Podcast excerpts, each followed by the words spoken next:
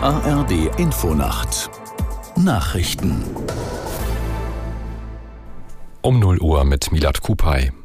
Die EU-Verhandlungen über eine Reform des gemeinsamen Asylsystems sind äh, eine weitere möglicherweise entscheidende Runde gestartet. Ob am Ende der Gespräche zwischen Vertretern von Europaparlament und EU-Staaten ein Kompromiss steht, ist offen. Aus der Nachrichtenredaktion Marei Bermann. Es ist voraussichtlich die letzte Verhandlungsrunde in diesem Jahr. Bundesinnenministerin Faeser hatte sich zuletzt zuversichtlich gezeigt, dass eine endgültige politische Einigung gelingen wird.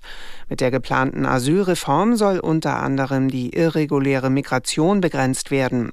So soll etwa bei einem besonders starken Anstieg der Zeitraum verlängert werden können, in dem Menschen unter haftähnlichen Bedingungen festgehalten werden.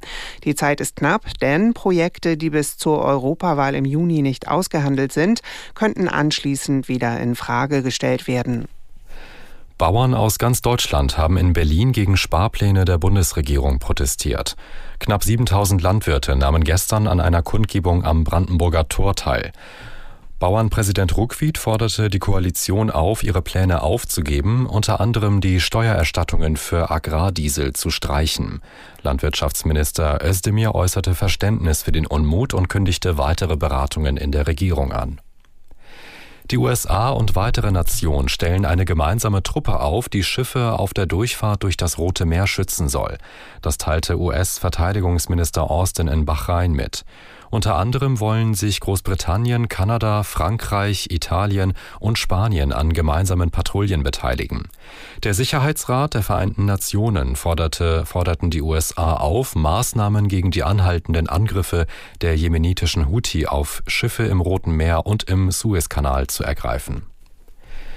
Der Queerbeauftragte der Bundesregierung Lehmann begrüßt die Entscheidung des Vatikans, Segnungen für unverheiratete und homosexuelle Paare zuzulassen. Der Entschluss sei ein wichtiger und längst überfälliger Schritt.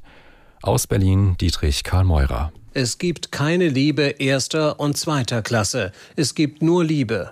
Das schreibt Lehmann. Lehmann sagt, dass mit dem Entschluss auch all diejenigen in Deutschland Rückendeckung bekommen, die gleichgeschlechtliche Paare segnen wollen.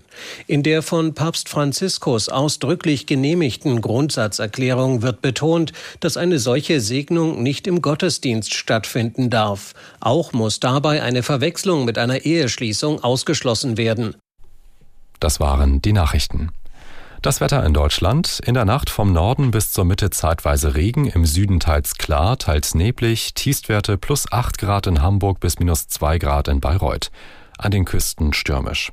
Tagsüber Wolken und zum Teil langanhaltender Regen, im Süden meist trocken, Höchstwerte 0 bis 10 Grad. Es ist 0 Uhr 3.